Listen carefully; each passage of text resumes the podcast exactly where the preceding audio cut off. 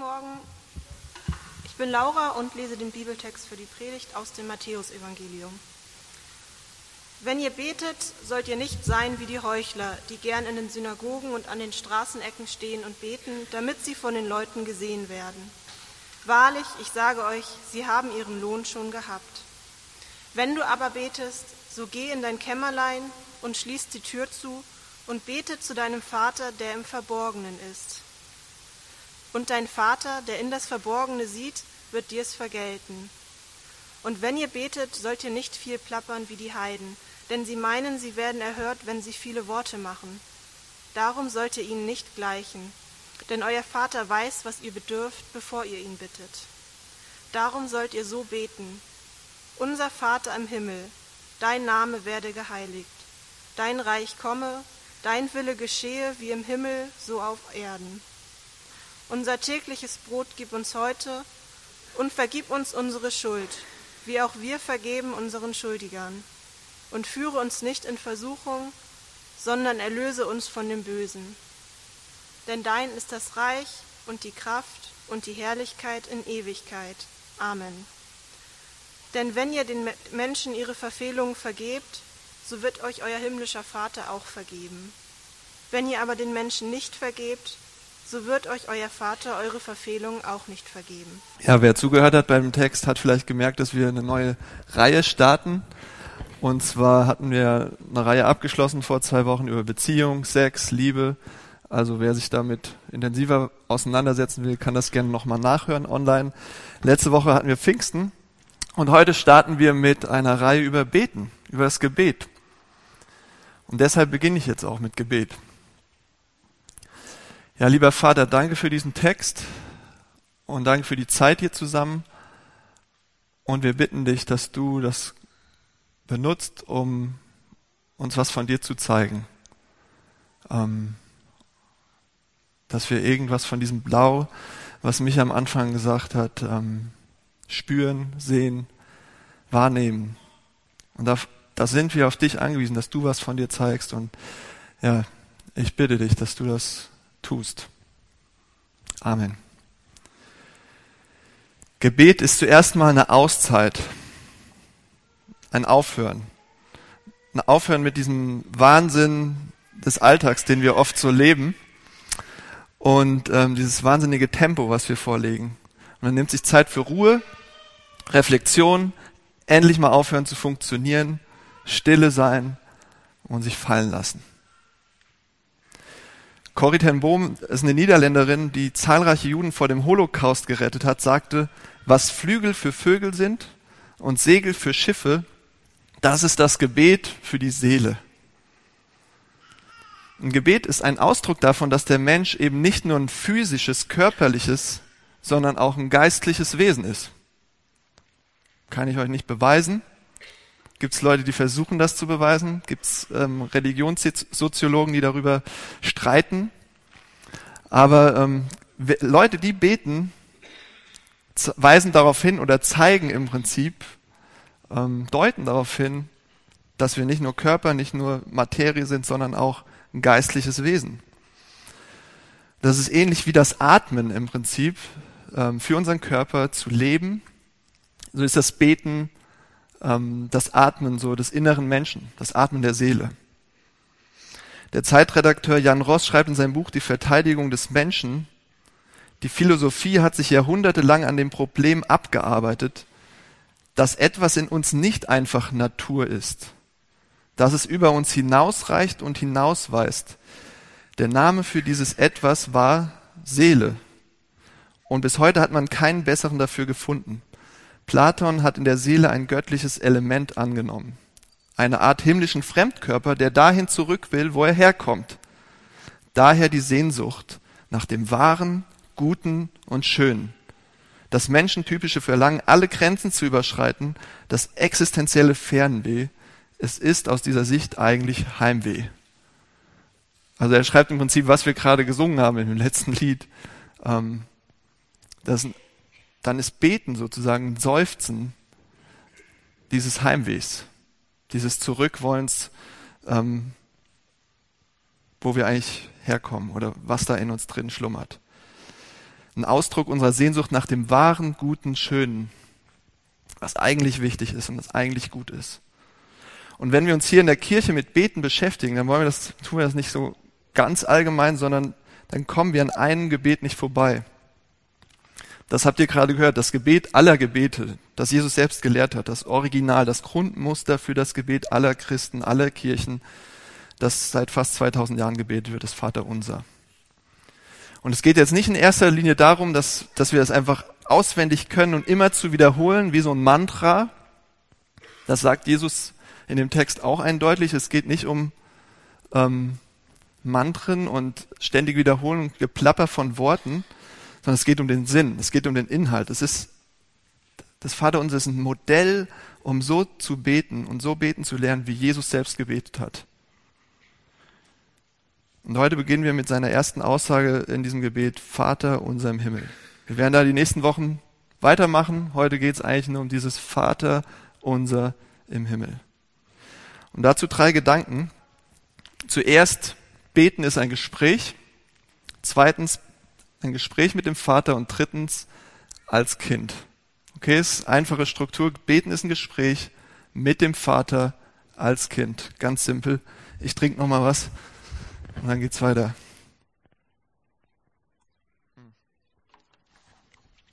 Also zuerst beten ist ein Gespräch.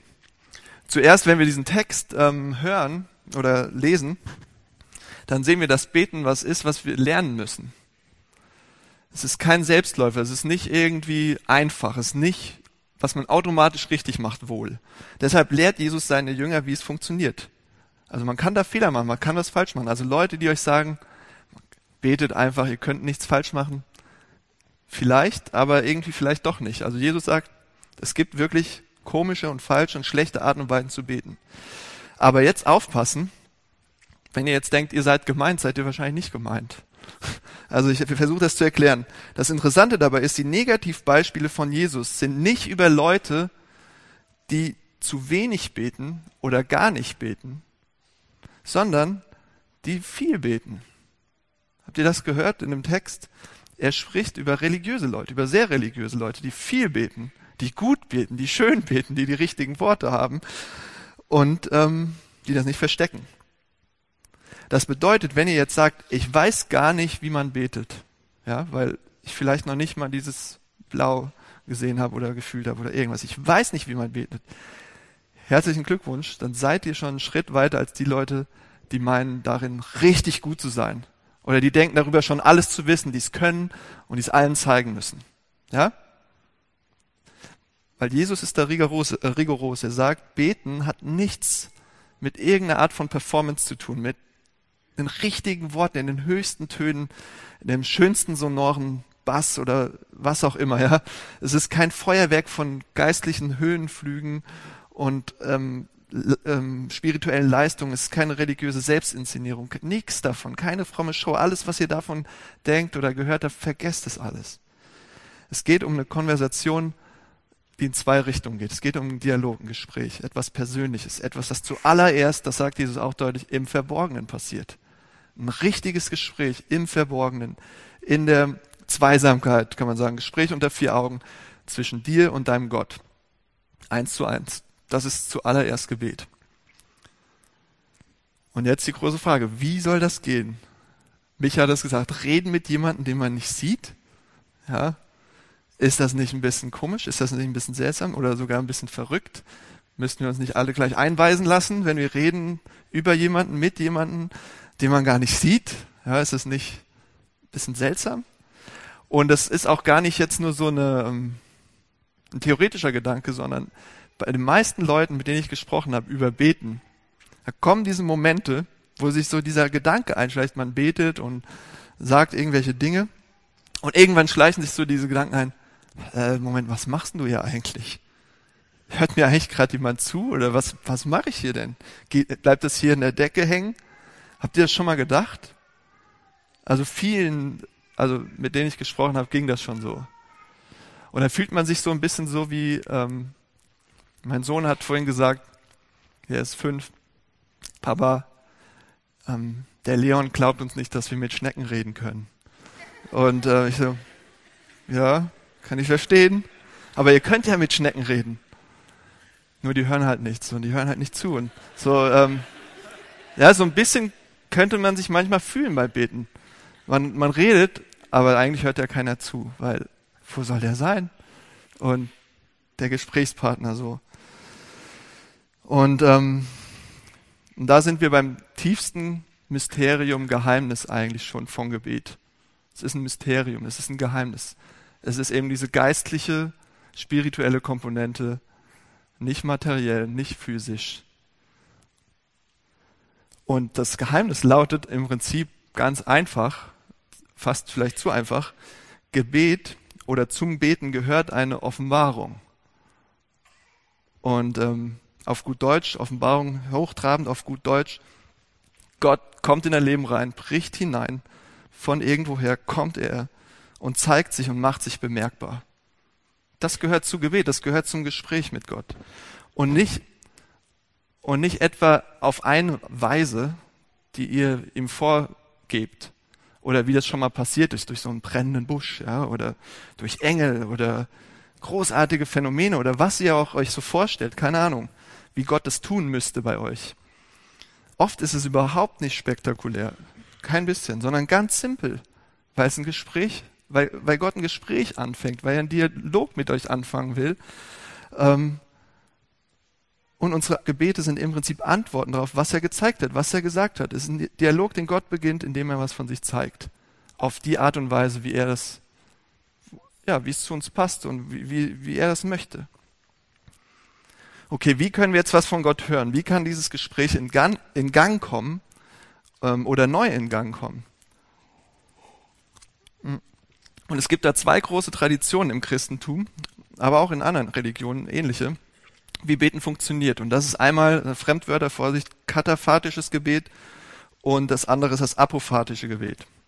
Also keine Krankheiten, das ist äh, irgendwie so griechisch und heißt im Prinzip, das kataphatische Gebet ist mit Symbolen, Ikonen, ähm, Ritualen, Kerzen, Weihrauch, Zeichen, ähm, sichtbaren physischen Dingen vor Augen zu beten. Verschiedene Dinge, letztlich eigentlich alles, was man in der Schöpfung so finden kann, in der Umgebung und auf diese Weise dem Schöpfer zu begegnen und näher zu kommen. Und man kann das sagen, apophatisch, ähm, kataphatisches Gebet ist Gebet mit offenen Augen. Ja, ihr schaut, ihr nehmt wahr und das führt euch, das führt euch im Prinzip in ein Gespräch mit Gott rein, weil ihr irgendwas seht, was euch antickt, so. Und das apophatische Gebet ist im Prinzip das Gegenteil, das beabsichtigt Lehre. Ja, die, die Schöpfung ist dann eher so ein Hindernis und lenkt von, von dem Eigentlichen ab. Und man könnte sagen, dass das Gebet mit den geschlossenen Augen.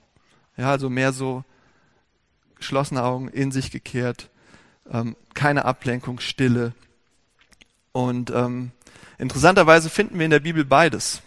Ja, wir finden in der Bibel beide Traditionen, zum Beispiel Gebet mit offenen Augen. Ähm, die Schöpfung wird als Weg verstanden, wie Gott sich mitteilt äh, in den Psalmen. Ganz oft wenn ihr Psalmen lest äh, in der Bibel, ganz in der Mitte, 150 Gebete, Lieder, gesungene Gebete. Ähm, Melodien haben wir nicht mehr, aber die Texte, dann, ähm, dann seht ihr ganz viele Leute, die mit offenen Augen beten, die Dinge beobachten, die Natur beobachten zum Beispiel.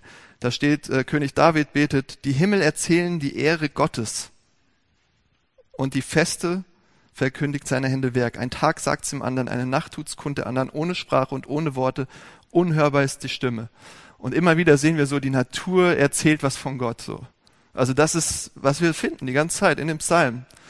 Das Gespräch mit Gott wird immer wieder angestoßen durch das, was die Leute sehen, was ihnen begegnet, was sie vor Augen haben. Weil sie darin sehen, dass das irgendwie auf den Schöpfer hinweist. Ein kleines Beispiel hier in der Stadt. Seid ihr schon mal auf dem Altonaer Balkon gegangen und habe dort einfach nur 20 Minuten oder eine halbe Stunde auf den Hafen runtergeschaut. Ja, einfach da gestanden und geguckt. Das ist ein perfekter Ort, um zu beten, finde ich. Auf einmal sieht man, wie alles riesig ist und man selbst so ein kleines Rädchen im Getriebe und man, man hat so eine Standortbestimmung wieder und sieht, alles ist Arbeit, am Arbeiten, Tag und Nacht. Und ich bin dagegen eigentlich nur so wie so ein kleiner Kerl. Und es es gibt Orte, wo ihr leichter beten könnt als an anderen. Ja? Mit offenen Augen. Findet Orte heraus, wo ihr wo ihr, ähm, wo ihr da was spürt, wo ihr was hört, wo ihr was seht, wo ihr was wahrnehmt von Gott. Probiert das aus, sucht euch Orte, nehmt euch Hilfen, Dinge, ja. Das ist, das ist ein Teil dieser Tradition des Gebets. Geschaffene Dinge, Dinge nehmen vor Augen halten, um zu beten. Und probiert auch wieder neue Dinge aus, die euch wieder anders helfen. Und die andere Art zu beten ist eben dieses apophatische das Aufhören mit allem Tun und die Einfachheit des menschlichen Seins wiederzuentdecken, dass man eigentlich gar nichts Kompliziertes machen muss. Dass es nicht alles total kompliziert ist, sondern einfach nur zu sein. Wie es im Psalm 46 steht, seid stille und erkennt, dass ich Gott bin. Seid einfach stille und seid vor mir. Und das ist die Kunst, vor Gott zu sein und was von seiner Nähe zu erbitten oder zu spüren, zu genießen und sich mit nichts anderem zu beschäftigen als mit ihm. Und es geht nur um ihn selbst, seine Gegenwart. Kontemplation kann man das auch nennen. Kann man auch mal ausprobieren, wenn man es noch nie gemacht hat. Einfach nur Gedanken auf Gott, sonst nichts und Stille. Also mit offenen Augen, geschlossenen Augen beten ist kein Widerspruch, sind verschiedene Traditionen, aber wir sehen das in der Bibel. Wir können jetzt nicht sagen, das eine ist richtig, das andere ist falsch. Und es gibt nicht, es gibt nicht das eine Rezept. Ja, wir sehen so viele verschiedene Formen und Arten und Weisen, wie das passiert, auch in der Bibel. Ich habe Leute gehört, die durch die verrücktesten, also Geschichten gehört von Leuten, die durch echt verrückte Dinge mit Gott ins Gespräch gekommen sind, durch Musik. Okay, das ist nicht so verrückt. Musik hat schon immer dieses noch intensivere, emotionalere, aber durch Geschichten, durch Fernsehen, durch Fußball, durch Träume, Visionen, wirklich alles Mögliche, wo Leute mit offenen Augen durch die Welt gegangen sind, auf einmal ging das Gespräch mit Gott los, in irgendeiner Situation, wo sie es nie gedacht haben, im Zug oder sonst wo. Und das ist verrückt. Das ist dieses mit offenen Augen beten. Ähm, und wenn ihr hört, wenn ihr was von ihm merkt, wenn ihr merkt, da ist jemand, da ist was, dann beginnt eine Art Gespräch, ja, das nicht mehr aufhört, das euch nicht mehr in Ruhe lässt. Da ist irgendwie Konversation, irgendwie passiert da was. Und jetzt ist ja die große Frage, mit wem denn eigentlich? Wenn da ein Gespräch ist, wer ist das eigentlich? Also da, darum geht's ja beim Reden, wenn man miteinander redet, dass man sich auch kennenlernt, dass man weiß, wer da einem gegenüber ist. Was ist das für ein Gott? Ist das dieser alte Mann auf der Wolke oder ein Richter mit strenger Miene oder ein Despot, ein herrschsüchtiger Despot, der euch nur auf den Knien sehen will? Und hier kommt die Bibel ins Spiel. Weil sonst bleibt es alles vage und eine Frage der Interpretation, der Deutung. Wenn wir die Welt so sehen, da gibt's schöne Sonnenuntergänge, gibt's aber auch grausame Tiere, die sich einander auffressen. Oder also je nachdem, wo wir hingucken, werden wir unser Bild selbst vielleicht formen. Ähm, aber um Gott kennenzulernen, kommen wir nicht daran vorbei, dass er mehr von sich zeigt, dass er konkreter wird, dass er detaillierter wird und sagt, wer er wirklich ist. Ähm, Theologen nennen das so eine spezielle Offenbarung. Also wir haben die Natur, das alles, was wir sehen, die allgemeine Offenbarung und wir haben diese spezielle, konkrete Offenbarung, wie Gott näher beschreibt, wie er ist. Wir brauchen Informationen über ihn, wenn wir wirklich wissen wollen, mit wem wir es da zu tun haben. Und da kommen wir eben zur Bibel. Und in der Bibel gibt Jesus die Informationen. Er hätte sagen können, fallt auf den Boden vor dem Allerhöchsten. Ja, fallt hin, werft euch nieder vor ihm. Aber er sagt das nicht, nichts dergleichen, sondern er sagt, beten ist ein Gespräch mit dem Vater. Schwieriges Thema, Vaterthema, aber es ist ein Gespräch mit dem Vater. Das ist der zweite Gedanke, zweite Punkt. Und viele Gebete beginnen zu Recht so. Ewiger Gott, allmächtiger Gott, erhabener Herrscher, König. Denn das sind Beschreibungen Gottes, wie Gott ist, sonst wäre es nicht Gott. Ja, sind Beschreibungen seines Wesens. Aber Jesus sagt, wenn ihr betet, dann betet nicht zu irgendeiner entfernten Macht, die irgendwo ist, unpersönliche Macht, sondern dann betet zu einem Gegenüber, jemand, der nahbar ist, zu einer Person, zum Vater. Warum sagt er das? Warum ist es, warum nimmt er nicht was anderes? Warum ist das wichtig? Was, was will er mit diesem Vater? Und da kommen wir wieder zurück, was wir am Anfang gesagt haben. Er will, dass wir so beten, wie er betet. Ja? Er will nicht weniger, als dass wir so eng mit Gott sind, wie er eng mit Gott ist. Dass wir so nah an ihm dran sind, wie er nah an ihm dran ist. Manche stellen sich das so vor mit äh, dem Vater und Jesus, dass Gott so der Hauptgott ist, der Oberchef, der Obermacker, der Auftraggeber und Jesus ist so sein Diener und macht so, was er sagt. Ja? Aber wenn wir genauer hingucken, wie die miteinander umgehen, dann sehen wir eine intensive Beziehung zwischen Vater und Sohn, dass ihre Gespräche geprägt sind von Vertrauen, Offenheit, Leidenschaft, Hingabe, von Respekt und dem Ziel, den anderen über sich zu stellen, damit der andere voll zur Geltung kommt.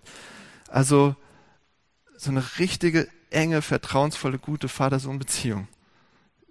Wie sich das vielleicht mancher erträumt hat und es nicht hatte. Ja? Der Vater stellt den Sohn über sich selbst und der Sohn den Vater. Und sie dienen sich und lieben sich einander. Kennt ihr das Geheimnis des Lebens von Jesus? Warum er so gelebt hat, wie er gelebt hat? Ähm, so integer, so gerade gestanden ist für, für das, wofür er stand eben, egal was er draufgekriegt hat, egal wie er bedroht wurde, für Gerechtigkeit und Wahrheit zu leben, egal wie er ausgeschlossen wurde, ähm, nie aus Stolz, sondern aus Liebe, um das Beste für den anderen zu geben. Ja, der allen Widerständen zum Trotz treu geblieben ist und seinen Weg gegangen ist. Mit einem Rückgrat unglaublich. Den schrecklichsten Weg gegangen ist, verraten wurde, verlassen wurde und letztlich ans Kreuz ging.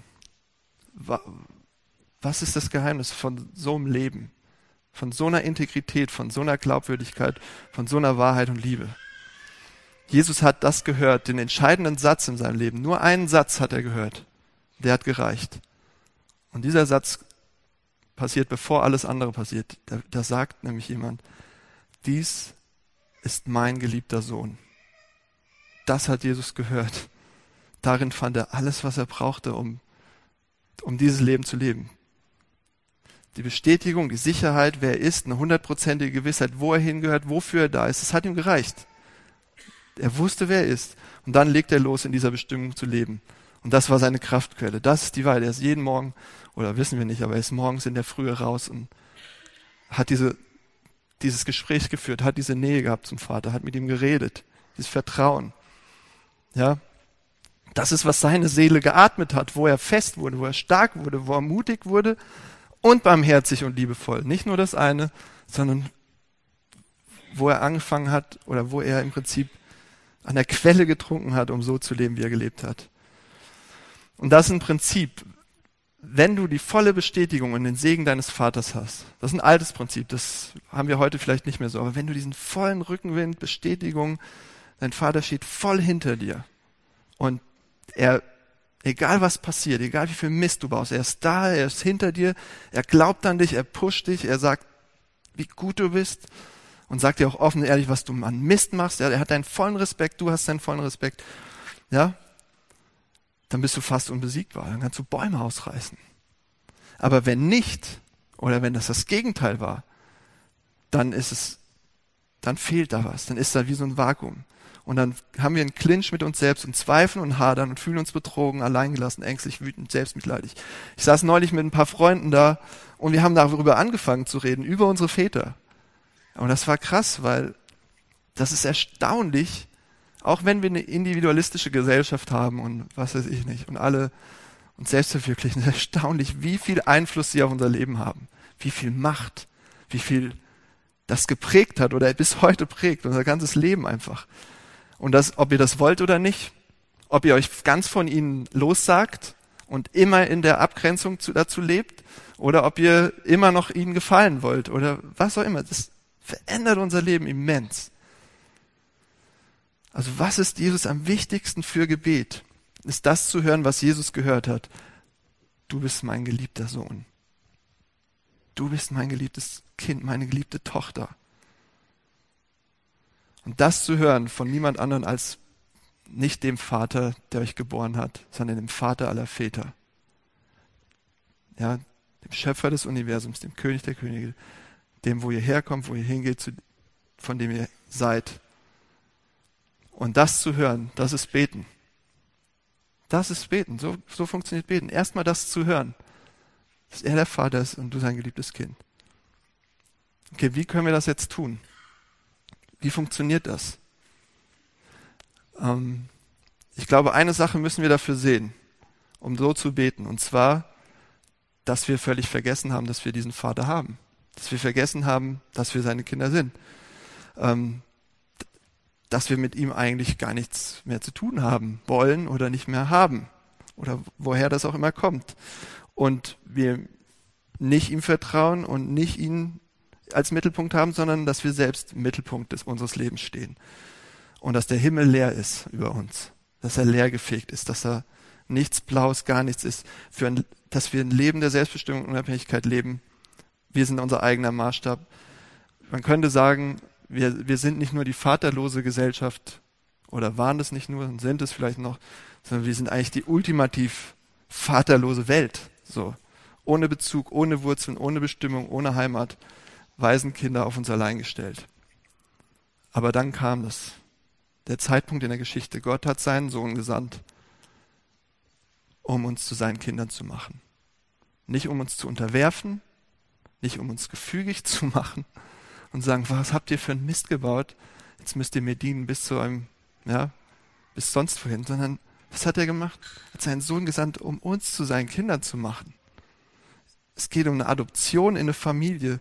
Es steht in Johannes Evangelium. All denen jedoch, die ihn aufnahmen und seinen Namen glaubten, also über Jesus die Rede gab, er das Recht, Gottes Kinder zu werden. Also was bedeutet das jetzt konkret? Wie können wir jetzt beten, wenn das so ist? Das Vater unser ist nicht ein Gebet zu Gott mit der vagen Hoffnung, dass da was Gutes für uns rausspringt. Und dieses, ihn irgendwie dazu bringen zu können, das zu tun, was ich von ihm möchte. Ja, dass ich ihn dahin bewegen kann, dass ich das richtige Gebet spreche, die richtigen Worte finde oder was auch immer. Es ist zuerst ein Gebet, mit dem er uns ganz nah an sich ranholt und uns zeigt, wer er für uns sein möchte. Das ist das Vaterunser. Es ist zuerst ein Gebet, wo er uns an sich ranholt und uns zeigen möchte, wer er für uns ist. Es geht nicht darum, dass wir uns als würdig erweisen oder die richtigen Worte haben und alles richtig tun und Gewohnheiten, Gepflogenheiten, was auch immer, sondern wir stolpern, wir stammeln, wir fallen, wir seufzen. Aber das Entscheidende ist hier, wir haben diesen Vater im Himmel, der voller Freude auf uns wartet, der uns bei sich haben will. Und überlegt euch das mal. Ja, wenn ein Kind sagt, Papa, was passiert dann? Wenn ein Kind sagt, Papa, so in der Nacht, schlecht geträumt, liegt im Bett und sagt, Papa, komm. Was bedeutet das, wenn es ein gesunder Vater ist und wenn er nicht schon total emotional kaputt ist, dann geht er hin und das Kind hat die volle Aufmerksamkeit. Ja, und so ist es, wenn ihr sagt, Papa, wenn ihr anfangt zu beten, Vater, dann habt ihr die ganze Aufmerksamkeit von Gott. Ja, er ist ganz da und er, ist, er sagt, was ist, was ist mein Kind? Ich bin hier. Was gibt's? Ja, und er ist genauso da, als ob, und das ist das Verrückte, wenn, wenn ihr an Jesus, wenn ihr, wenn ihr das glaubt, dann ist er genauso da, als ob Jesus sagen würde, Papa den er von Ewigkeit her liebt. An Jesus glauben heißt eben, es ist genauso dazustehen, als ob er dastehen würde. Und das heißt, dass Gott genauso an euch interessiert ist und an eurem Schicksal, wie es euch ergeht, wie an seinem eigenen Sohn, den er von Ewigkeit her schätzt und liebt und kennt. Also darum geht's in diesem Vater unser Gebet. Da steckt er drinne. Ich habe neulich vom Freund gehört, dass er als Kind jeden Tag mit seinem Vater eine Kaffeepause gemacht hat. Ähm, als Kind. Er hat den Kakao Papa den Kaffee. Jeden Tag 15 Minuten, vier Augen Gespräch, volle Aufmerksamkeit, volles Interesse, Gespräch zwischen Vater und Sohn, jeden Tag, Jahr für Jahr. Und mich hat es bewegt. Ich dachte, wie gut ist das denn? Das muss ich auch so machen. Aber ähm, was für eine Wertschätzung, was für ein Respekt und sagen, das ist deine Zeit. Und jetzt stellt euch mal vor, Gott ist ein Vater, der sagt, immer wenn du Vater sagst, das ist deine Zeit nicht 15 Minuten, sondern 24 Stunden am Tag. Ist das, das nicht verrückt? Ist das nicht dreist, sowas zu glauben, dass der Gott des Universums sich so viel, so auf mich, das ist doch, das ist doch unverschämt. Ja? So zu beten bedeutet, wie ein Kind zu werden. Und das vielleicht das Aller, Allerschwierigste. Schlicht, einfach und vertrauen zu werden. Es gibt nichts Größeres in Gottes Augen, das du tun kannst, als ihm zu vertrauen wie ein Kind. Und dann fängt, wenn ihr so betet, dann wird eure Haltung auf den Kopf gestellt. Wenn ihr so betet, das Gespräch mit dem Vater habt, dann wird eure Haltung verändert. Jeden Tag. Weil dann ist es ein Gespräch mit dem Vater als sein Kind. Ja, und das, das ist ganz interessant, diese Kindersegnung, die wir gemacht haben, in, diesem Zusammenhang, in dieser Stelle steht, dass Jesus eigentlich sagt, ihr, ihr müsst wie die Kinder werden. Also oh, wieder klein und schreien. Nee, ihr müsst wieder vertrauen lernen wie die Kinder. So funktioniert das. Und das klingt kinderleicht, ist es aber nicht. Weil wir vor Gott wegrennen, weil wir lieber so leben ohne ihn, weil wir lieber selbst unser Ding machen und unabhängig sind und Freiheit lieben und denken, wir wissen es am Ende des Tages denken wir, wir wissen es besser als er. Ja? Und dann fangen wir auch so an zu beten, dass wir es besser wissen, dass wir eigentlich beten wie nicht ein Kind, ein Sohn, eine Tochter des Vaters, sondern wie ein Waisenkind. Wir beten zwar irgendwie zu ihm, aber nicht wie zum Vater, sondern als ob er irgendwie sonst was wäre, keine Ahnung. Was ist der Unterschied zwischen so einem Gebet äh, von einem Sohn, einer Tochter und einem Waisenkind? Was ist der Unterschied? Ich habe ein kleines Beispiel. Mir ging das neulich so ähm, in unserem Büro, oder oh, das ist schon ein bisschen länger her eigentlich. Da wurde der Telefonanschluss freigeschaltet. Und das ist ja immer so ein spannender Moment, wenn man umzieht und ein neues Büro hat oder so. Ne? Dann ähm, braucht man ja irgendwann mal wieder Internet und solche Geschichten.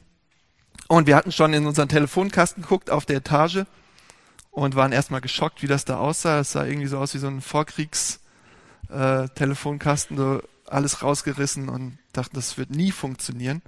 Und Barbara äh, hat in aller Voraussicht unsere weise Assistentin dann schon mal angerufen und gesagt, wir brauchen echt einen richtig guten Techniker, einen richtigen Profi, weil hier kann irgendwie so den ersten, den sie schicken, der kann wieder nach Hause fahren, so. Der hat da keine Ahnung von. Und ähm, auf jeden Fall hatten wir dann endlich den Termin nach Wochen. Das hat irgendwie lange gedauert. Und wir brauchten dringend natürlich Internet, ja, für Mails und so Späße. Und ich war allein im Büro und sollte ihm aufmachen. Aber er kam nicht. Und ich war zwischendurch auch mal so dann auf Toilette und habe mal hier geguckt, bin da dahin gelaufen und ich wurde immer unruhiger. Er kam nicht nach 10 Minuten, kam nicht nach 20 Minuten, nicht nach 30 Minuten, keiner kam. Und ich habe echt angefangen an mir zu zweifeln. Habe ich die Klinge nicht gehört? Habe ich das Hinweisschild an der Tür richtig angebracht? Habe ich an alles gedacht oder habe ich jetzt den falschen Tag oder die falsche Zeit? Habe nochmal überall geguckt. Und bin ich zu blöd? Ja. Und, und ich habe Gott angefleht, so, oh, jetzt mach doch was, dass dieser Typ einfach kommt. Und ich, ja, und ich dachte, wenn, wenn ich noch nicht mal hinkriege, hier zu warten, bis der kommt und die Tür aufzumachen, dann muss ich schon ganz schön bescheuert sein. Und ich habe echt, bin an mir verzweifelt. Es hört echt nach einer Lappalie an, aber ist es auch. Aber, ähm, aber dahinter steckt echt was Großes, nämlich das ist meine Angst. Ich will kein Versager sein, ja. Ich will nicht klein und dumm dastehen. Was würden meine Kollegen sagen? Ja, vier Wochen kein Internet weiterhin, so viel. Und ich bin schuld, ich habe ich hab ihn nicht gehört oder was weiß ich. Also es war ganz komisch, die Situation. Ich war auf einmal so richtig aufgekratzt. Und es war so ein, so ein Waisengebet, ja, so ein, ich, ich bin ein kleiner Idiot, ich krieg's nicht hin. Und ich habe an mir selbst gezweifelt, an dem Telefontechniker, an allem und jedem. Und es war zum Verrücktwerden. Ich bin da fast im, ja, im Dreieck gesprungen. Aber ich war so sehr mit mir selbst beschäftigt und mit meinen eigenen Themen, mit meinem eigenen Urteil, mit meinem vermeintlichen Urteil, was andere darüber sagen würden, denken würden, dass komplett nichts davon da war, wie Gott mich sieht. Ja, es war alles weg. So, es war alles, als ob es das nicht gäbe. So, ich war komplett wieder das Waisenkind, als ob es diesen Vater nicht gibt, als ob es das alles nicht, es war einfach weg. Ich habe mich verlassen gefühlt, allein auf mich gestellt und ich dachte, ich muss es jetzt hinkriegen, ich muss es irgendwie hinschrauben. Und ähm, dass Gott ein guter Vater ist und das war in der Situation einfach nicht da. Und das ist ein banales Beispiel, aber stellt euch vor, in diesen Situationen, mittendrin, wo ihr euch, wo ihr euren Kram habt, wo wir unseren, unsere Situationen haben, ja, wo ihr euch ungesehen fühlt, klein, unwichtig, verlassen, unfähig, was auch immer. Wo so eine Angst an euch nagt, dass ihr es einfach nicht könnt, dass ihr es nicht drauf habt, was auch immer, wo ihr getrieben seid. Stellt euch vor, ihr sagt Papa oder Vater, wie ihr es möchtet. Manche sagen ja auch Vati oder so, Papi. Stellt euch vor, ihr, ihr, ihr sagt dieses Wort, ihr betet dieses Wort und ihr wisst genau, da kommt der mächtige Herr des Universums mit seinen himmlischen, himmlischen Leibwächtern zu euch und sagt, hier bin ich. Was brauchst du? Ich bin doch da. Ich bin schon da. Du bist mein geliebtes Kind, egal was passiert. Egal was die sagen, ich bin da und kümmere mich um dich. Und ich habe das aller, allerbeste für dich, wovon du noch keine Ahnung hast und die auch nicht. Und keiner. Ja, wenn ihr merkt, Gott sieht euch so an, als ob Jesus sein eigener Sohn dastehen würde, den er von Ewigkeit liebt und schätzt, dann werden alle Umstände, alles, was euch so umtreiben kann, fertig machen kann, alle Sorgen, was euch nicht schlafen lässt, alle Ängste, was nicht läuft, das tritt erstmal gewaltig in den Hintergrund. Und nichts davon kann ihn irgendwie daran hindern, zu euch zu kommen und mit euch zu seinem Ziel zu kommen. Ja, wenn ihr so, wenn ihr das betet, dann verblassen Ängste, was Leute über euch denken könnten. Könnt ihr euch das vorstellen? Dass das unwichtiger wird und dass das wichtiger wird, dass, dass der Vater da ist für euch, dass ihr sein geliebtes Kind seid, dass diese Ängste, die ihr habt und diese Sorgen und diese Gedanken und diesen Zorn oder was auch immer, dass das in den Hintergrund tritt ja, dann müsst ihr nicht mehr allen zeigen, dass ihr es drauf habt, wie gut ihr seid, erfolgreich, dass ihr alles im Griff habt oder wie beliebt oder wie moralisch. Ihr könnt ehrlich werden und könnt sagen, so ist es. Mit Scheitern, mit Schwächen, mit Sünde. Und das bedeutet Freiheit. Ja? Das bedeutet, wenn ihr so betet zum Vater, das ist Freiheit von eurem Urteil über euch selbst, den Anspruch selbst zu erfüllen, vom Urteil anderer bestimmen zu lassen, ähm, von dem, was euch da so treibt. Weil der Vater zu dir sagt, du bist mein geliebter Sohn, du bist meine geliebte Tochter. Und wenn ihr seht, wie Gott über euch denkt und das wichtiger wird, mit welcher Freude er auf euch schaut und wie stolz er auf euch ist und wie er das genießt, einfach da bei euch zu sein dass ihr bei ihm seid, dann beginnt das Gespräch mit dem Vater als sein Kind. Ja, das ist Beten, so wie das Jesus ähm, erklärt. Und das ist der Anfang. Es geht noch weiter. Es hat noch viel mehr Aspekte. Aber das ist das Erste, was vor allem anderen kommt. Das ist doch interessant, dass es damit losgeht. Dass es erstmal auf eine Beziehung ankommt zwischen einem Vater und seinem geliebten Kind. Ich möchte jetzt nochmal beten. Ja, danke, lieber Vater im Himmel, dass du dieser vollkommene Vater bist, der vollkommen gut ist und der so, so, so viel besser weiß, als wir, was gut für uns ist. Und danke, dass wenn wir Vater sagen, dass du nicht wegrennst oder sagst, naja, ich hast ja den ganzen Tag oder dein ganzes Leben bisher auch nicht nach mir gefragt, ähm, sondern dass du da bist, dass du kommst und dass du willst, dass du uns in deiner Nähe haben willst erstmal und dass du dieses Gespräch möchtest und diese Beziehung. Vielen, vielen Dank, dass du dieser Vater bist und ich bitte dich, dass du uns zeigst, dass du der auch für jeden hier im Raum bist. Amen.